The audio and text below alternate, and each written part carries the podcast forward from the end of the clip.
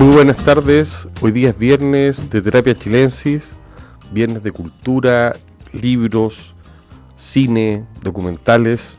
Me acompaña Sofía García Udodro, ¿cómo está Sofía? Muy bien, muy contenta de estar nuevamente junto a ustedes. ¿Cómo estás Arturo? Muy bien, gracias. Con Arturo Fontena acá eh, tenemos el equipo completo, así que va a ser, eh, como siempre, un gusto armar este programa. Quiero comenzar comentando una biografía que está bastante en boga y bien lo merece, me refiero a Mistral, una vida de Elizabeth Oran, publicada por la editorial Lumen. La verdad es que la comencé a leer porque un, un tomo mayúsculo. Y, y una biografía exhaustiva, eh, yo diría que está al borde de la academia en el sentido de, del trabajo, que al final va a consistir en tres tomos. Este primer volumen en... Ahí este es solo el primer volumen. El primer volumen, claro. Se subtitula en Solo me halla quien me ama, que es uno de los, uno de los versos de la Mistral bastante Mm. conocido. Bueno, y trata de su infancia en el Elqui, de lo- los lazos que ahí logra eh, generar, cómo se va eh, formando como escritora, sus primeros trabajos y sobre todo, muy interesante, eh, el trabajo que desarrolla la, eh, la biógrafa al recopilar toda la información que se refiere a cómo la Mistral de alguna manera encontró en, el- la academia, en, el- en hacer clases, ser profesora, maestra, como se decía, una salida y una perspectiva de futuro. O sea, que fue que la llevó muy, muy, muy lejos. En ese sentido, es- esta biografía, en Mistral, Una Vida, es bastante impresionante porque muestra, por ejemplo, esta mujer autodidacta que con mucho talento va a lograr convertirse en, en maestra de escuela, después va a ser eh, directora de liceo, va a pelear políticamente, de muy con diplomacia, pelear me refiero a estar en disputas y se va conformando también, mientras es profesora, una carrera literaria. Por ejemplo, en Chillán va a conocer a Magallanes Moure, Esa va a ser una figura importante. clave en su vida. En el año 1914 va a ganar los Juegos Florales de Santiago con los Sonetos de la Muerte y ya está escribiendo durante este periodo Desolación. Los afectos de la Gabriela Mistral, la alianza eh, que genera mientras es profesora, tiene una relación íntima con Laura Roding, en- aparece Neruda, su primer contacto, y con destacados, esto es lo más quizás curioso, Es- ese contacto con Neruda ya en Temuco, ¿no? sí, es una cosa breve, pero pero- importante para la historia de la literatura, Claro, fundamentalmente. Ella les recomienda, creo, leer. Dostoyevsky. Sí. escritores y políticos argentinos y chilenos. Se mueve a un nivel... Ah, mira. Entonces, leí también una entrevista a Elizabeth Oran en donde ella aclara y la perspectiva que tiene. Seguimos la trayectoria de su ambición, sus estrategias y amistades que le ayudarían a escalar hasta la cima de los mundos literarios, educativos, periodísticos y de la diplomacia. O sea, la Mistral está lejos de ser esta señora buena persona exclusivamente. Era una señora compleja, con carácter, que generaba lazos con personas, por ejemplo, de, que tenían una sexualidad eh, ambigua.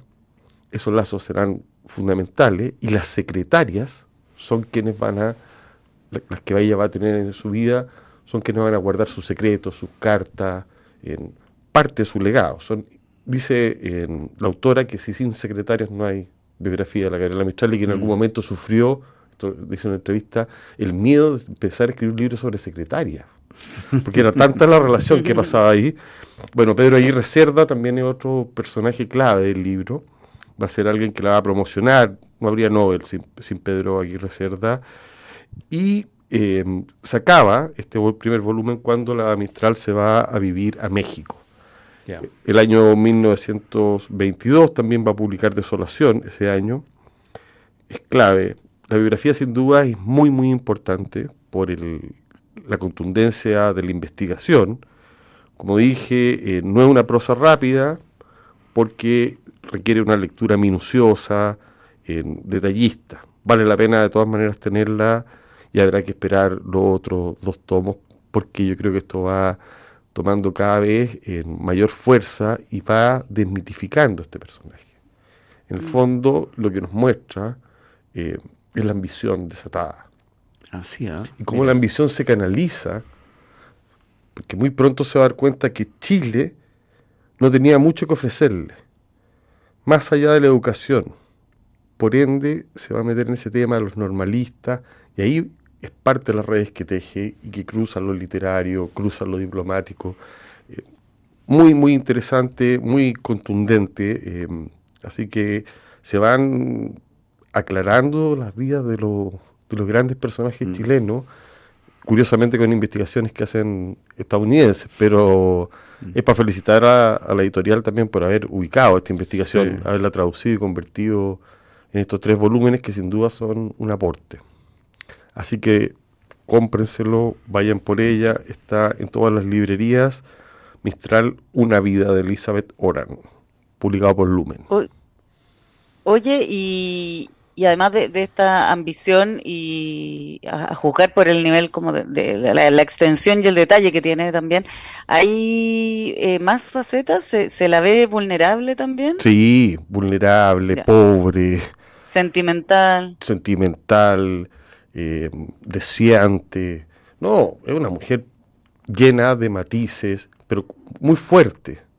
Lo que quiero decir es que esa sensación de profesora rural es lo que se te va escapando. Es una profesora rural, por cierto, pero que quiere llegar a ser directora del liceo. Y que luego los liceos en aquella época más uno ve la importancia que, tenían. Porque, por ejemplo, ser director de un liceo de determinado lugar, de Punta Arenas, por ejemplo, era un cuento no menor, había que postular, una movida política, y ahí fue depurando una, diplomacia, como digo yo, un arte de convencer a lo otro, de ubicarse, que según la autora eh, lo va a seguir durante toda su vida desarrollando. Así que eh, vayan por ella, es una mujer, como tú dices, Sofía, frágil, lo debía haber dicho, frágil, sentimental, enamorada, tiene todos esos condimentos que, nosotros esperamos de ella. Además está escribiendo un libro fundamental durante todo este periodo que es desolación, la cosa religiosa también, por cierto, aparece. Yo me refería a lo, a lo más insospechado, que es la ambición. Así que no quiero hacer una lectura parcial. Todo esto no termina todavía este tomo, porque demora como un par de semanas leerse si es que uno quiere disfrutarlo. Así que cómprelo para tenerlo en la biblioteca yo creo que no, no deja de ser una buena opción y irlo leyendo con placer, porque lo otro es un sacrificio. Sí, a lo mejor ayuda a, a releer a la Mistral. Total. Yo creo también que, por ejemplo, el lado gay, queer, tiene que ver con esto de la secretaria, pasa por ahí, por mm. ejemplo. Y la relación que ya en este libro ella demuestra en Santiago con ese mundo, ahí las alianzas que forma son muy poderosas. Después, otra cosa que se dice es que la Gabriela Mistral devolvía la mano. O sea, la gente que estaba con ella recibía de ella a cambio, no sé si favores, pero no eran por bicoca. Lealtad. Mm. Había una lealtad, habían prólogo, habían promocionó a escritores mm. que le gustaban a ella genuinamente y que en aquel tiempo eh, podían haber pasado a ser menores y un empujón de la Mistral era clave. En, esto, en estos años es Magallanes Moure, el, protagonista de todo ese tipo de aventones. no, y la ambigüedad también sexual acá aparece con toda su potencia, o sea, con un amor masculino, femenino, toda esa confusión. Y el, el una cuestión que está descrita como un lugar realmente misterioso a comienzos del siglo XX. Debe haber sido. O sea, nosotros, lo que nosotros conocemos ya raro, mm. para y ya un ambiente peculiar en ese momento es muy, muy lejano. Vicuña es el lugar donde ella opera fundamentalmente, en su infancia. Pues, y ahí todos los cruces energéticos. Sí, eh, muchas estrellas. El aporte astrológico. claro. Mm. Ustedes estuvieron viendo una película que está de moda que yo me la salteo, ¿no? Sofía. ¿Cuál te refiere a la anatomía de una caída? Ustedes dos la vieron, sí. Además tuviste otra. O sea, han hecho todo bien. Con Arturo vimos la anatomía de, una caída. Em, es una película de, este año, dirigida por Justine Triet, em, que se sitúa en los Alpes franceses.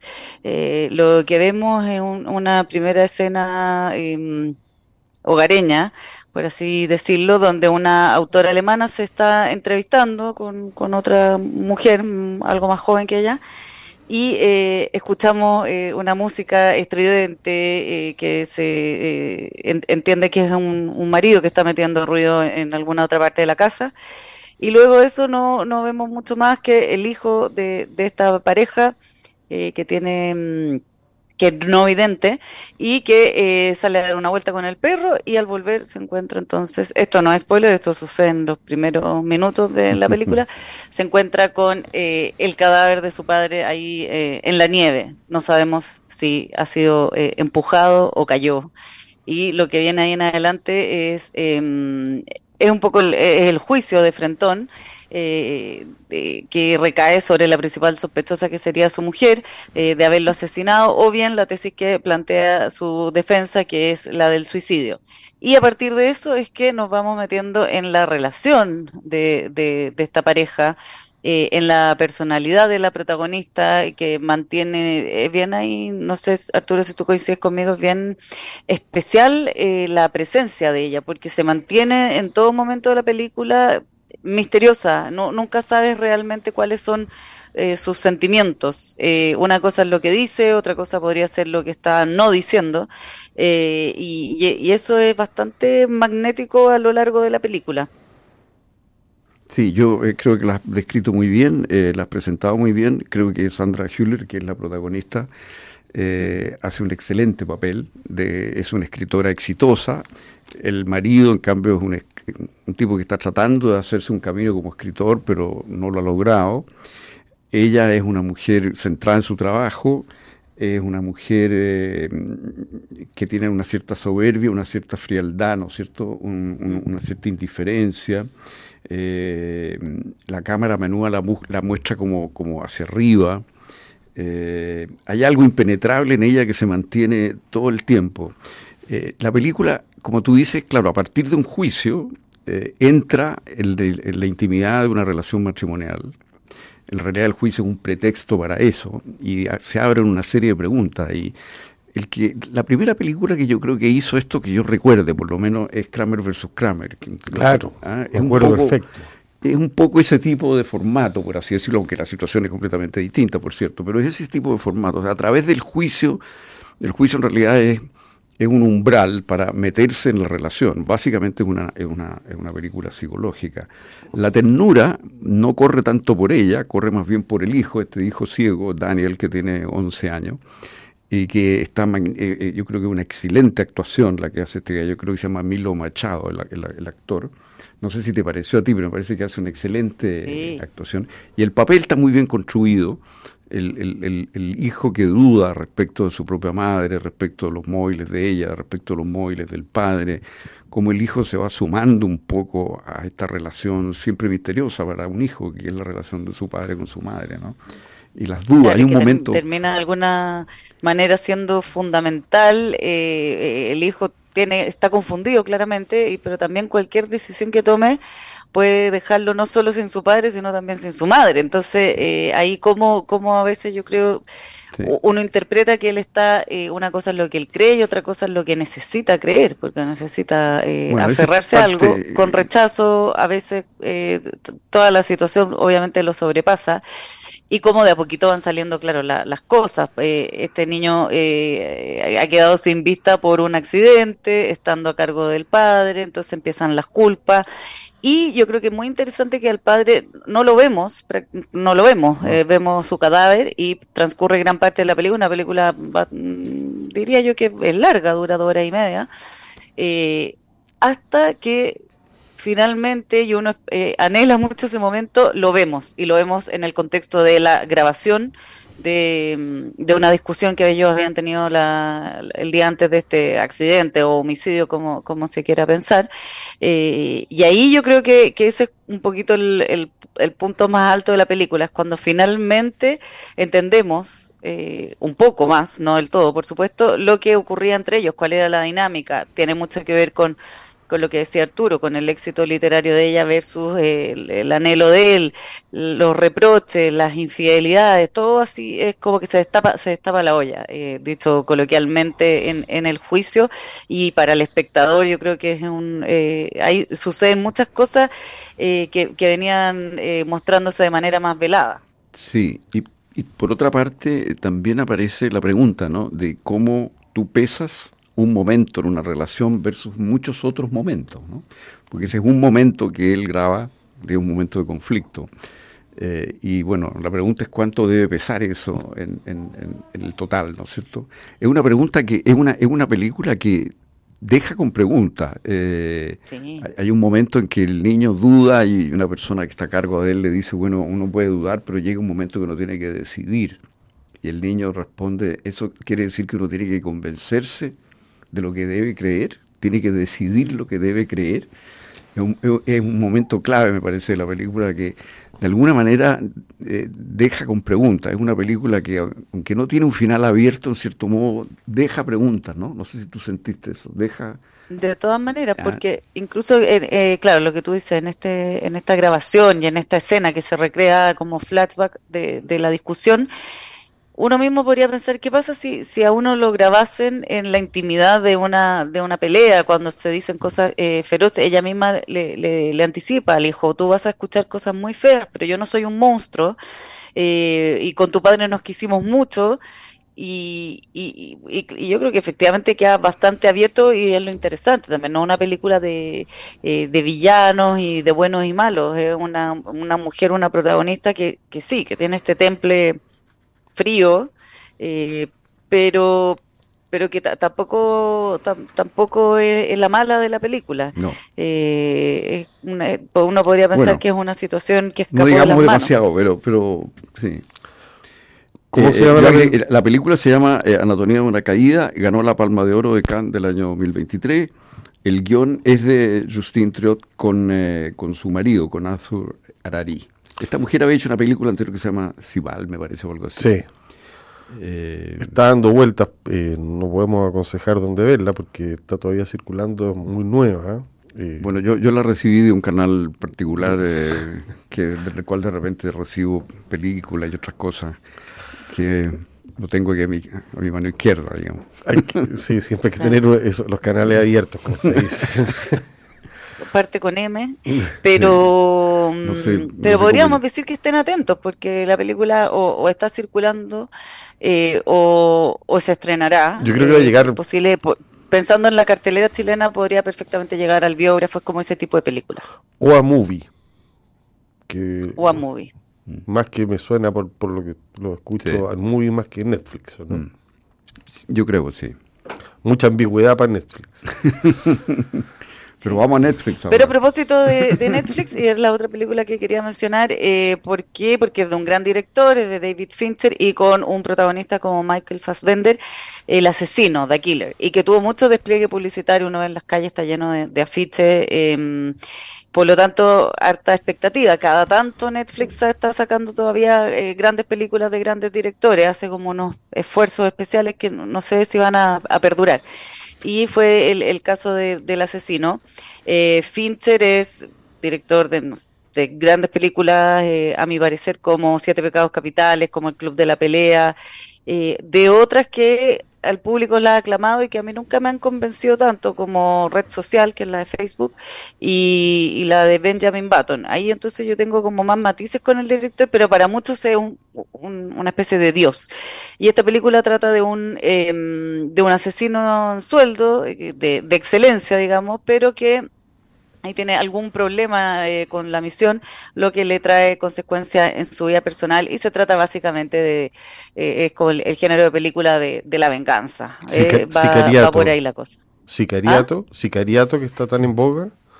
Claro, un poquito más, más sofisticado el personaje de, lo que uno podría eh, asociar a los casos locales, pero de, eso se trata, un gallo totalmente profesional, que tú lo ves en la primera escena que está eh, preparándose como francotirador, esa es con su, su expertise, y con un monólogo interno que está presente durante toda la película y que al principio uno dice, ya, ok, uno está, queda atento al recurso, eh, donde hay una especie de, decálogo de cómo debe ser el, mejor de los profesionales en, este rubro, pero que luego no, a mi parecer no se sostiene tanto durante la película, más bien más, más bien aburre, más bien cansa, o, yo al menos me alcancé a hacer expectativa de que iban a pasar más cosas eh, sorprendentes y creo que, que la película es, es media plana. A mí por lo menos no no, no me pasaron demasiadas cosas. Si, si es por comparar películas del estilo, me quedo lejos con esta serie de Liam Neeson donde eh, se vuelve loco disparando y persiguiendo gente por todas partes.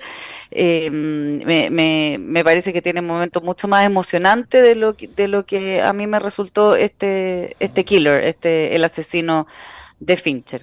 De todas maneras, Michael Fassbender es un, gran actor, hay, hay momentos en escenas de, de este rostro impenetrable donde igual se asoman ciertas emociones, pero la verdad son los menos. Yo incluso me, anduve aburriendo. Y sí, rescato una escena bien eh, particular y, que para mí se roba o, o, hace que valga la pena la película, que mm, es con la actriz Tilda Swanton. Y ahí sí pasan cosas un poquito más interesantes, con, con más capas. Eso, eso a mí me, me gustó. Me hizo despertar. A mí me gusta la película de Jarmusch, El camino del samurái que también es, esa es muy buena. Sí, un killer también. Así, esa es muy buena. es el de las palomas. Sí, este, e, este tipo, perdona, el, el, monólogo interior que tú me dices es al final ruido, ¿no? Porque, o, o es discurso. En el, sentido que em, dice algo. Una especie de, de, discurso que al final se termina por contradecir. Es, digamos, por, por, por, resumirlo, es una cosa así como que la premisa podría ser como un asesino no puede eh, empatizar nunca jamás y luego, por supuesto, que eso se derrumba. Ya.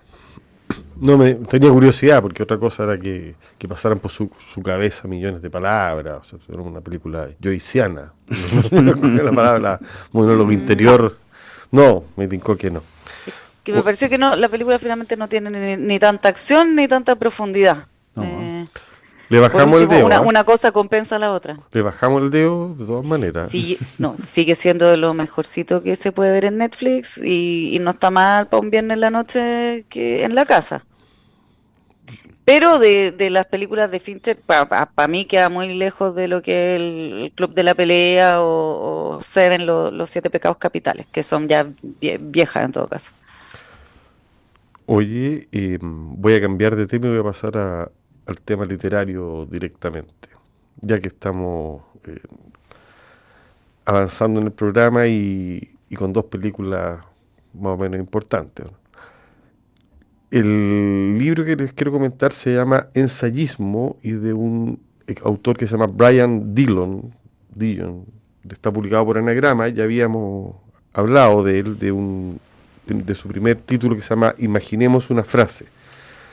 Me llama la atención este libro y, quiero eh, proponerlo, como comentarlo, porque veo que hay una moda que tiene que ver, no sé, una moda, una tendencia, una onda, un, la palabra moda hoy día suena algo frívolo, no, yo creo que algo profundo, que tiene que ver con eh, retomar el ensayo literario como un género para expresar todo tipo de ideas, incluso cosas confesionales.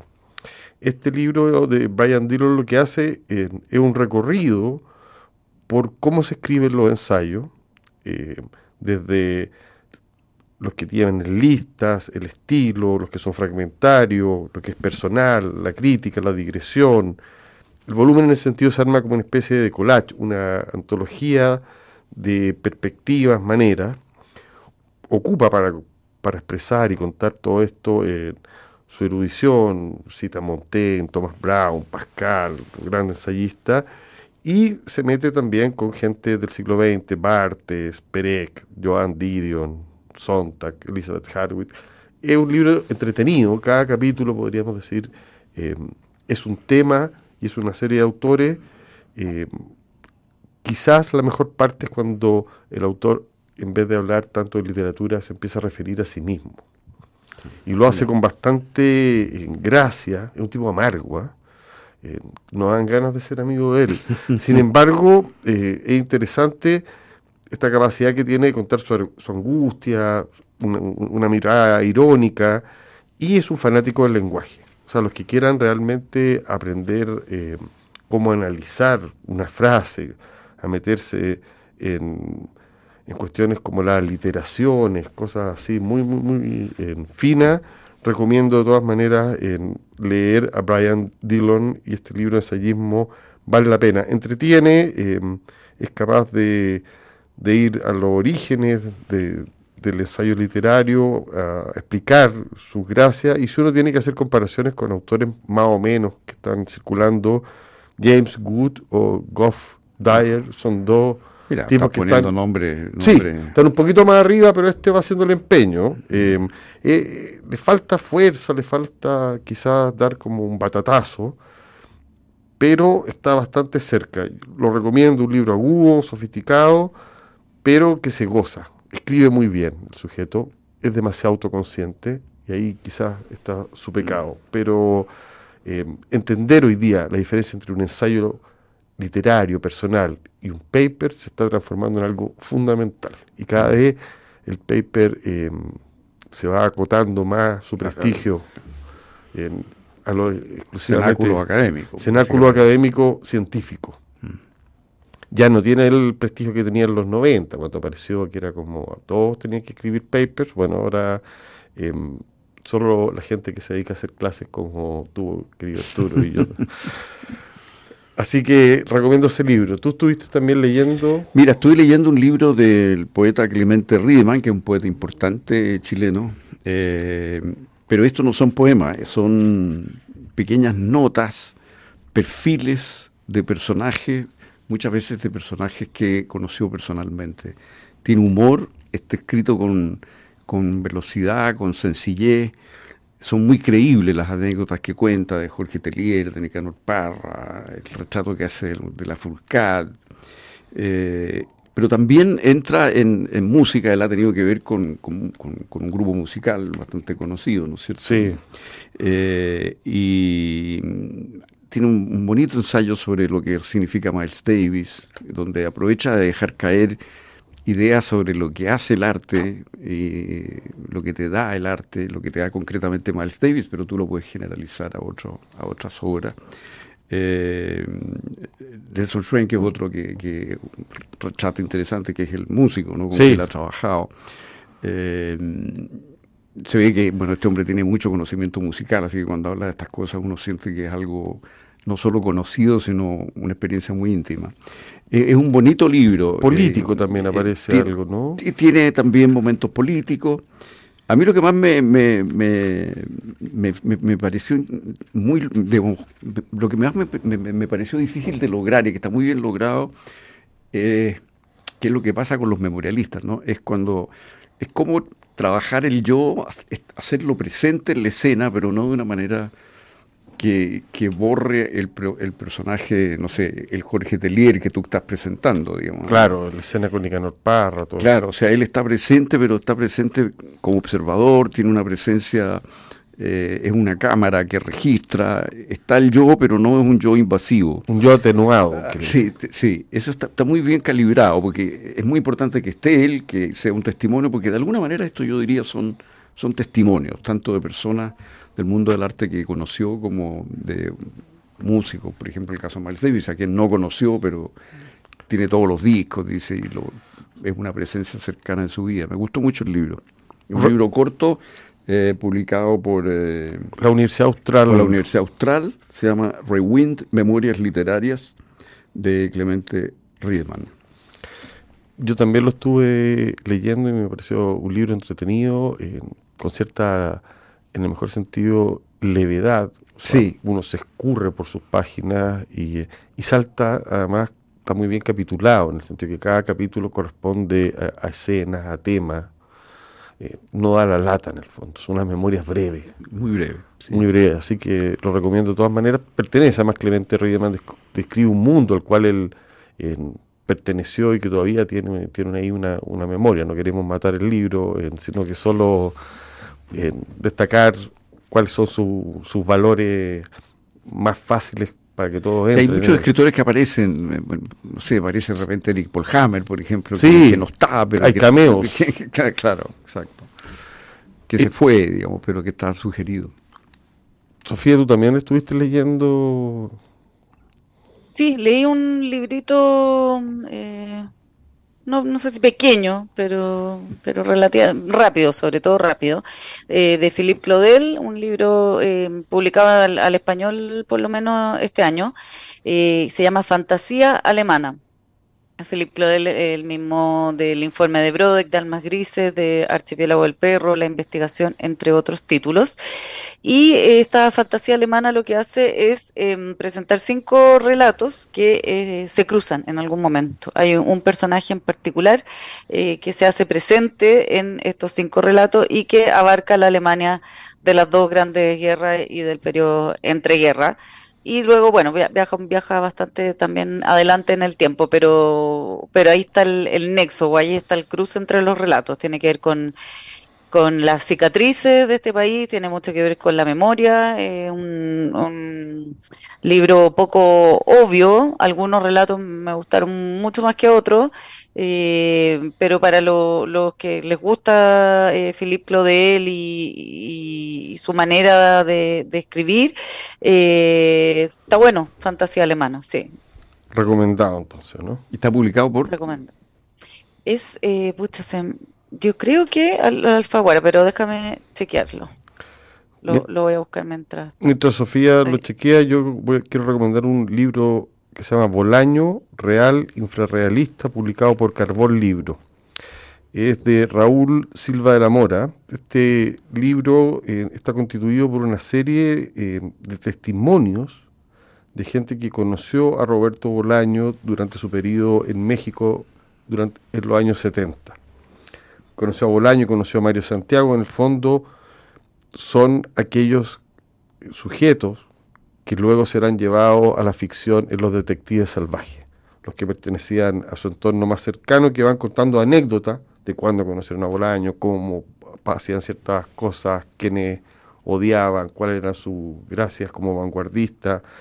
En el fondo es un libro eh, con, que tiene una mirada biográfica, donde los amigos y las amigas de Bolaño recuerdan su sensibilidad, eh, su sensibilidad de aquellos años, que, tenía mucho que ver con, con ser alguien revolucionario, con estar en la punta eh, y con andar con pandilla.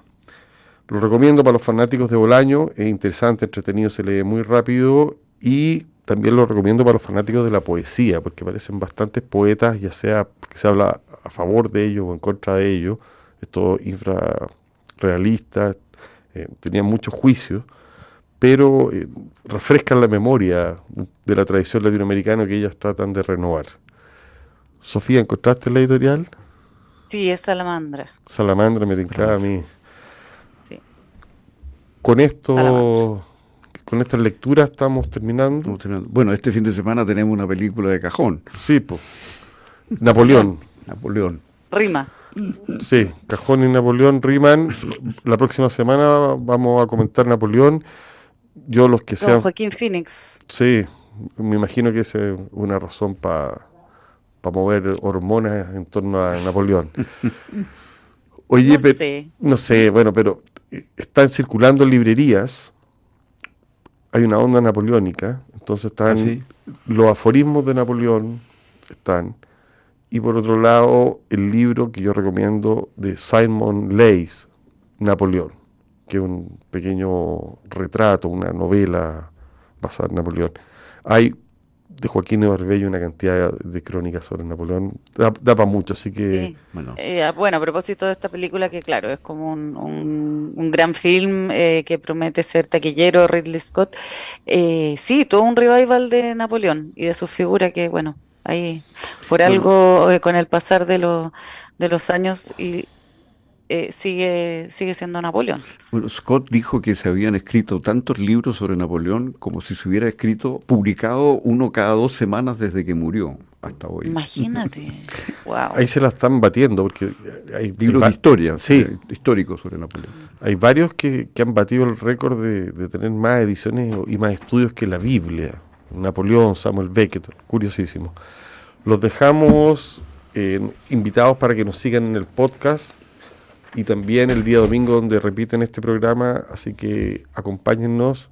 Un gusto estar con ustedes, un gusto Sofía, un gusto Arturo, que tengan un muy buen fin de semana y estamos en Caluroso. contacto. Caluroso, así que a la sombra por el momento.